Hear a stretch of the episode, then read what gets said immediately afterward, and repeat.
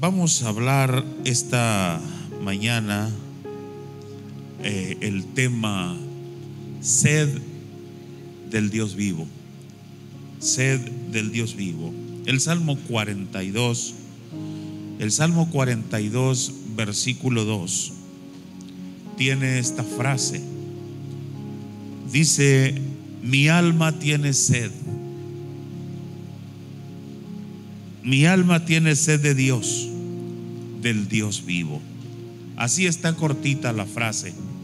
Mi alma tiene sed de Dios, del Dios vivo. Lo, ubicó los que, los que están consultando ahí su Biblia. Salmo 42. Si lo leyéramos completo diría, como el siervo brama por las corrientes de las aguas, así clama por ti, oh Dios, el alma mía. Mi alma tiene sed de Dios, del Dios vivo. Es la declaración que hace el hijo de Coré. Fue un hijo de Coré el que hizo la composición de este salmo, salmo maravilloso. Y cuando hace la composición de este salmo, él está en cautividad. Él está en cautiverio.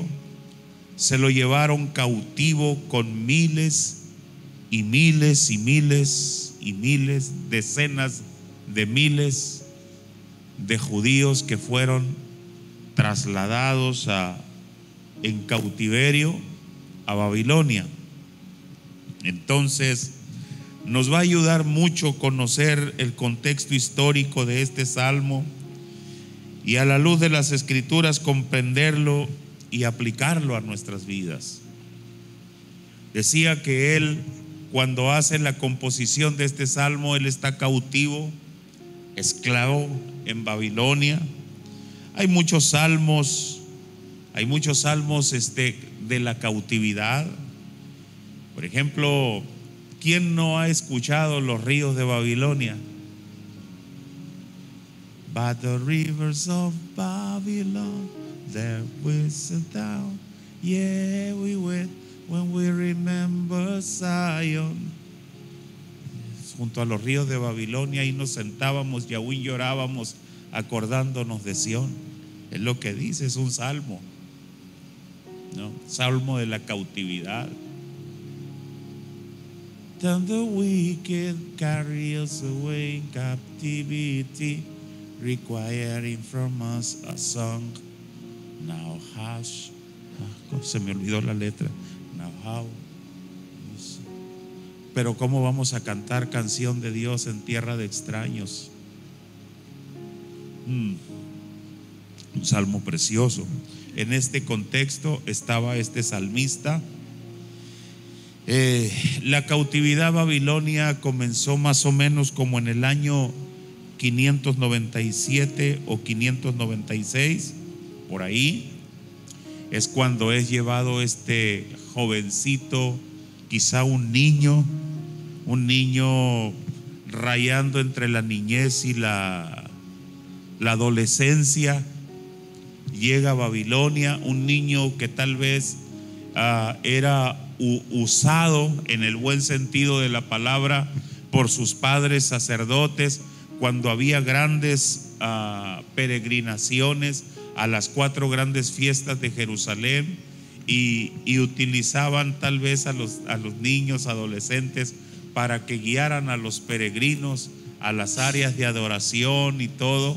Cuando dice, me acuerdo de estas cosas y derramo mi alma, el mismo Salmo 42, dentro de mí de cómo fui yo con la multitud y la conduje hacia la casa de Dios entre voces de alabanza del pueblo en fiesta. Y anhelaba, extrañaba su tierra, extrañaba su ciudad, extrañaba las actividades de culto del templo, así como cuando cerramos los templos y usted extrañaba los cultos.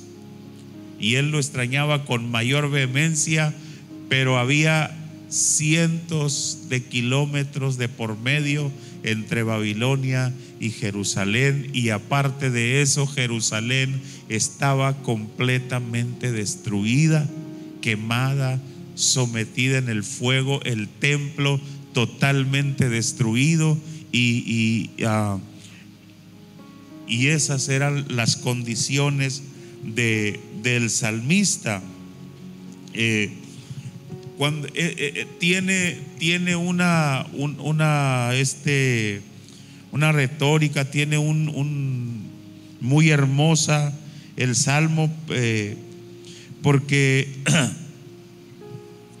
escuchar, oírlo decir, uh, esta, la metáfora esta de la que, que usa el símil como el siervo, se compara a un siervo.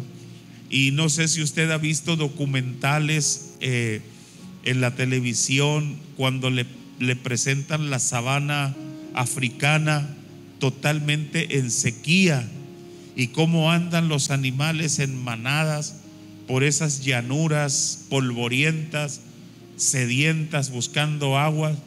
Bueno, hay un siervo que brama, pero que brama con una fuerza, con una vehemencia deseando el agua, porque encuentran pequeños charquitos y de ahí beben de esos charcos. Pero el siervo Brahma dice por las corrientes, no por los charcos. Brahma por las corrientes, él no quiere charcos, él quiere corrientes de agua viva. Y Brahma desesperado. Y entonces el salmista utiliza esta figura para expresarle a Dios el estado interior de su alma, así como ves a ese siervo que brama angustiado, desesperado, vehemente, que brama eh, con desesperación por las corrientes de las aguas, así, así clama, así clama mi alma por ti, oh Dios. Mi alma tiene sed de Dios, del Dios vivo del Dios vivo. Aleluya. Ah, el Dios vivo definitivamente no era una sed de dioses por dioses babilonios. No. Era una sed por el Dios vivo. No era una sed por el Dios tradicional.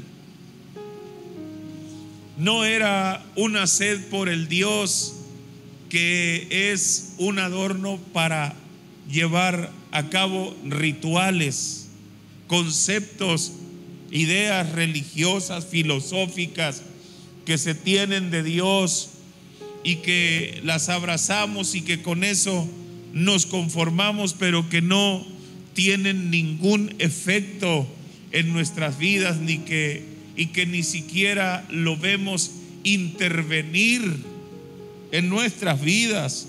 No.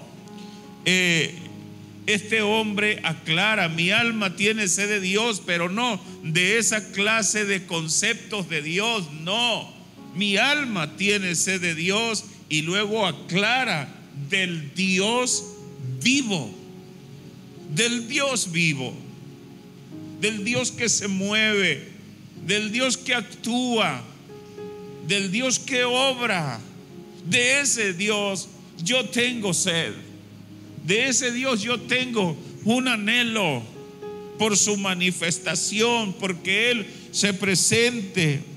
Dicen los ateos que los milagros no existen, que vivimos en un universo cerrado y nada penetra y las cosas así están estables y, las leyes de la naturaleza son inalterables.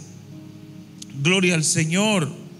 Dicen que vivimos en, ese, en esa clase de universo cerrado y no hay intervención de nada, por ende no hay milagros porque no hay injerencia, no, nada penetra en este universo cerrado. Pero yo te quiero decir que hace 30 años, 30 ah, y tantos años, que yo estaba en medio de una parcela de frijol soya bien drogado y ahí llegó Jesús.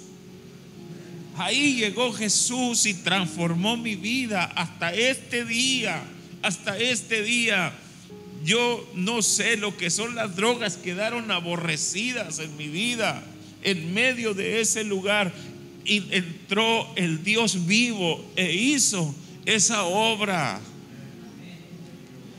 No pasó mucho tiempo, yo tenía mi papá sordo mudo, no oía, no hablaba, así nació mi papá. Y, él era diabético y en una subida del azúcar perdió la vista y le dio embolia y le dio infarto también.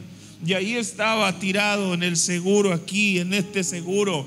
Eh, ahí estaba sin oír, sin hablar por ser sordo mudo y sin ver. Y sin ver. Y, y, con, y con amenaza de un siguiente infarto que podía acabar ya con su vida. Imagínenlo nada más, no oír, no ver, no hablar, pero sí sentir y no poder comunicarse y no poder moverse por causa de la embolia. Y ahí estaba yo viéndolo y ahí estaba yo reclamándole a Dios, diciéndole, yo soy tu hijo, me entregué a ti, ya abandoné las drogas, ¿por qué me pasa esto?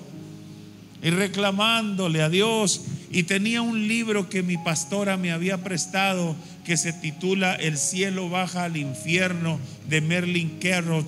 y dice este hombre, Ah, él aconseja en todo, en toda situación, por más mala que te parezca, alaba a Dios. Alaba a Dios. Dale gloria a Dios. Dale gracias a Dios. Y entonces yo decía, mi lógica decía, ¿cómo voy a alabar a Dios? ¿Cómo eh, estaba como el salmista cautivo? ¿Cómo voy a alabar a Dios en tierra de extraños? ¿Cómo lo voy a hacer? Alaba a Dios. Y decía, ¿cómo? si, si es por este problema, pero luego dije, bueno, nada pierdo. Y empecé a darle gracias y empecé a darle gracias y adorarle y decirle, Señor, tú conoces todas las cosas. Y, y bueno, era relativamente nuevo en los caminos de Dios. Y pero empecé a sentir paz, tranquilidad. Y luego ah, llegó mi hermano eh, mayor y me dice, vete a descansar, hoy yo me quedo. Eh, y vete rápido porque el camión te va a dejar. Y salí rápido por el pasillo del hospital, pero salió una joven y me dijo que se iba muy apurado. Le dije, pues, ¿qué se te ofrece? Mi papá tiene cirrosis hepática, no, se, no, no, no quiere hacer sus necesidades en el cómodo y no tengo fuerzas para llevarla a, la taza, al, al servicio. Y entonces yo fui, tomé al anciano, lo senté y me senté ahí un lado junto con él y empecé a hablarle de Jesús. Y le dije que Jesús lo podía sanar y el anciano me escuchaba y todo. Y luego ya lo aseamos, lo volvimos a colocar en la cama. Le dije, ¿quiere que ore por usted? Ore por mí, oré por él. Y luego estaba un muchacho ahí con unos ojotes pelones porque estaba la gloria de Dios ahí en el, ese Dios que dice que no interviene, ahí estaba el Dios vivo en ese cuarto. Y, le digo, ¿quieres que ore por ti? ¿Qué tienes? Estoy malo de los pulmones, oré por él y, eh, y la gloria de Dios estaba ahí, del Dios vivo, las enfermeras estaban paralizadas, no hacían nada, no hacían su trabajo. Y ya cuando termino me dice una de ellas, ¿qué, qué, qué? ¿Qué es usted? ¿Qué libros estudia? Yo le dije, yo soy cristiano, yo le entregué mi vida a Cristo y, usted necesita también y ya me voy porque el camión me va a dejar y salí corriendo. Eh, regresé al hospital al tercer día, me parece, y fui al cuarto donde estaba el anciano y el joven y pregunté por ellos y me dijeron, es que, es que los dieron de alta, ya no tenían nada el Dios vivo, el Dios vivo, el Dios vivo, el Dios vivo.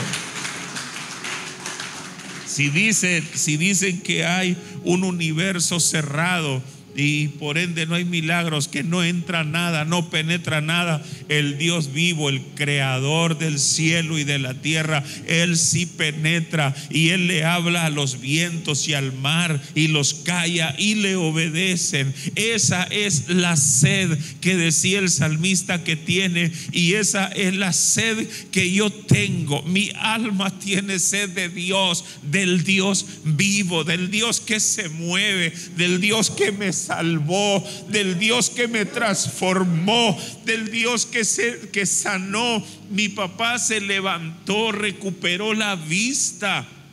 No le quedaron huellas de la embolia. Con su bastón mataba las hormigas coloradas. El cerro de la 27 lo veía claramente y se reía cuando me lo platicaba. Todavía 10 años más y con calidad de vida se lo dio el Dios vivo. Mi alma tiene sed de Dios, del Dios vivo, de Él, de su manifestación, de su mover, de su actuar. Eso es lo que expresa este salmista. Tengo sed de Dios, del Dios vivo. Ya lo dijimos, vivía en cautividad, era cautivo, era esclavo en Babilonia. No era fácil. Las presiones, las presiones religiosas de Babilonia, las presiones de los edictos y de las exigencias de los reyes, cómo metieron a un horno de fuego a tres jóvenes hebreos, cómo castigaban, todo esas todo ese tipo de presiones estaban expuestos a todo tipo de tentaciones en medio de un mundo pagano, en medio de un mundo difícil. ¿Cómo se puede vencer todo eso? ¿Cómo se puede vencer? ¿Cómo se puede vivir y superar una cautividad de 50, 70 años? ¿Cómo se puede superar una cautividad? No se puede superar solo. Necesitamos al Dios vivo en nosotros. Necesitamos al Dios vivo actuando en nosotros. Necesito que el Dios vivo sea mi amigo, sea mi compañero diariamente. Necesito desarrollar una relación diaria con sentido, genuina con el Dios vivo. Así lo hizo, mis hermanos. Usted sigue leyendo el Salmo y el Salmo dice, me acordaré por tanto. Para leerlo bien vamos a, discúlpeme esta pausa. Oh, bendito sea tu nombre, Señor. Gloria a Dios. Salmo 42. Te adoro, Señor, te adoro. Salmo 42. Fueron mis lágrimas mi pan de día y de noche. Tres mientras me dicen todos los días, ¿dónde está tu Dios? A ver, mira, estás en cautiverio, mira cómo estás, cómo te encuentras. Una noche en el hotel con, un, con el dolor intenso pero terrible de la asiática que parecía que el muslo se iba a abrir no quise despertar a mi esposa tirado, postrado, orando. El diablo me decía, ¿dónde está tu Dios? ¿Dónde está tu Dios? Eso con eso. Con eso quiere partirnos cuando estás pasando por situación. ¿Dónde está tu Dios?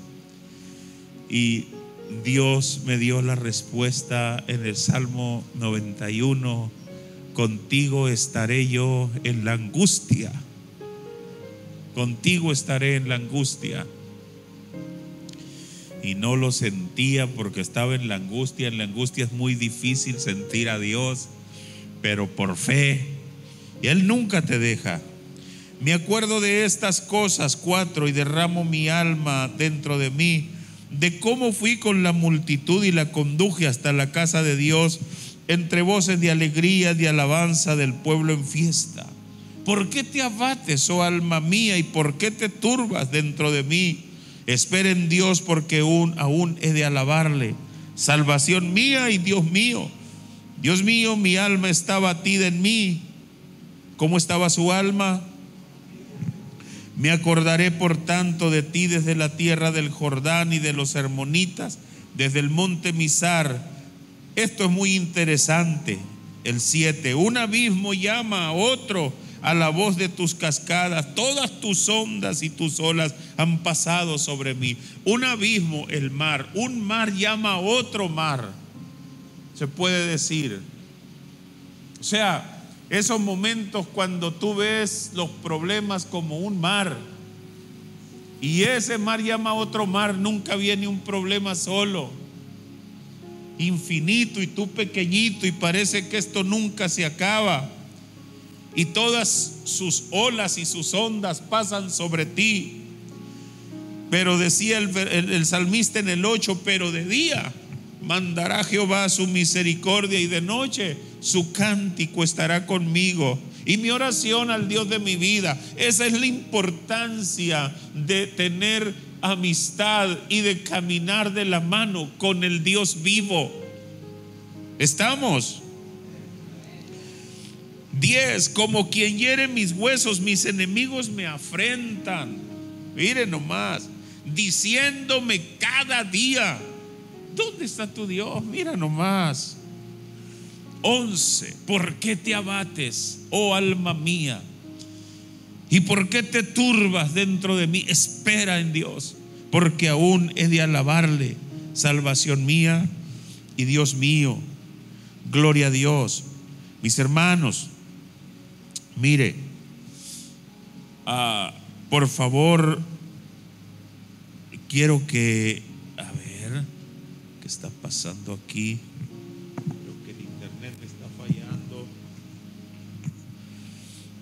Aleluya. Gloria a Dios. Este hombre que esperaba en Dios está entre un grupo de ancianos allá en Jerusalén. Después de haber pasado todos esos 70 años que profetizó Jeremías, él se encuentra en Jerusalén y vamos a terminar, vamos a terminar ah, este sermón leyendo a, Esdras, capítulo 3. Gloria a Dios. Amén.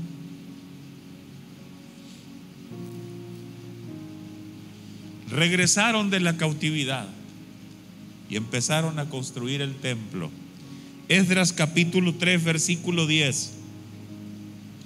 Y cuando los albañiles del templo de Jehová echaban los cimientos, pusieron a los sacerdotes vestidos de sus ropas con trompetas y los levitas y los hijos de Asab con címbalos para que alabasen a Jehová según la ordenanza de David rey de Israel, y cantaban alabando y dando gracias a Jehová, diciendo, porque Él es bueno, porque para siempre es su misericordia sobre Israel.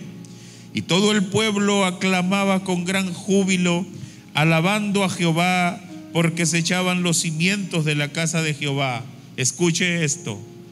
Y muchos de los sacerdotes, de los levitas y de los jefes de las casas paternas, ancianos que habían visto la casa primera, la que fue destruida, viendo echar los cimientos de esta casa, lloraban en alta voz, mientras muchos otros daban grandes gritos de alegría y no podía distinguir el pueblo el clamor de los gritos de alegría y de la voz de lloro porque clamaba el pueblo con gran júbilo y se oía el ruido hasta de lejos.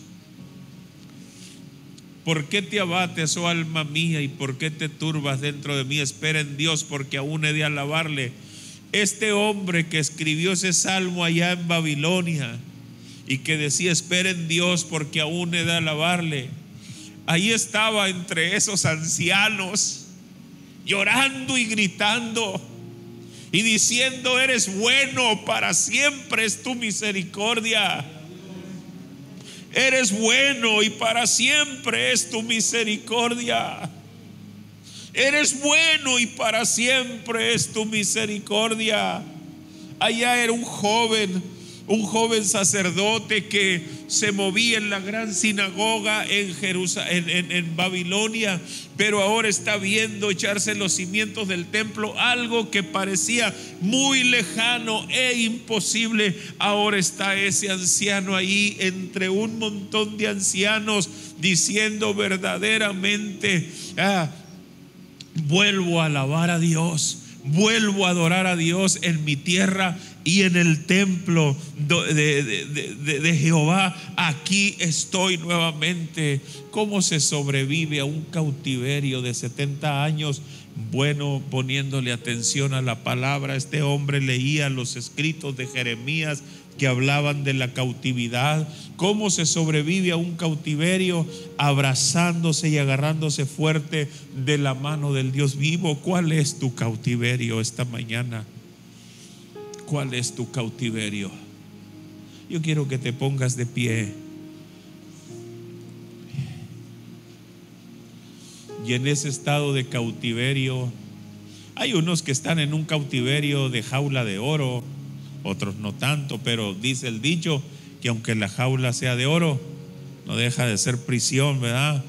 Así es que son muchas formas de cautiverio y Dios te dice, agárrate de mi mano, vas a lograr superar tu cautiverio. Levanta tu mano y dile, Señor, gracias porque voy a superar mi cautiverio.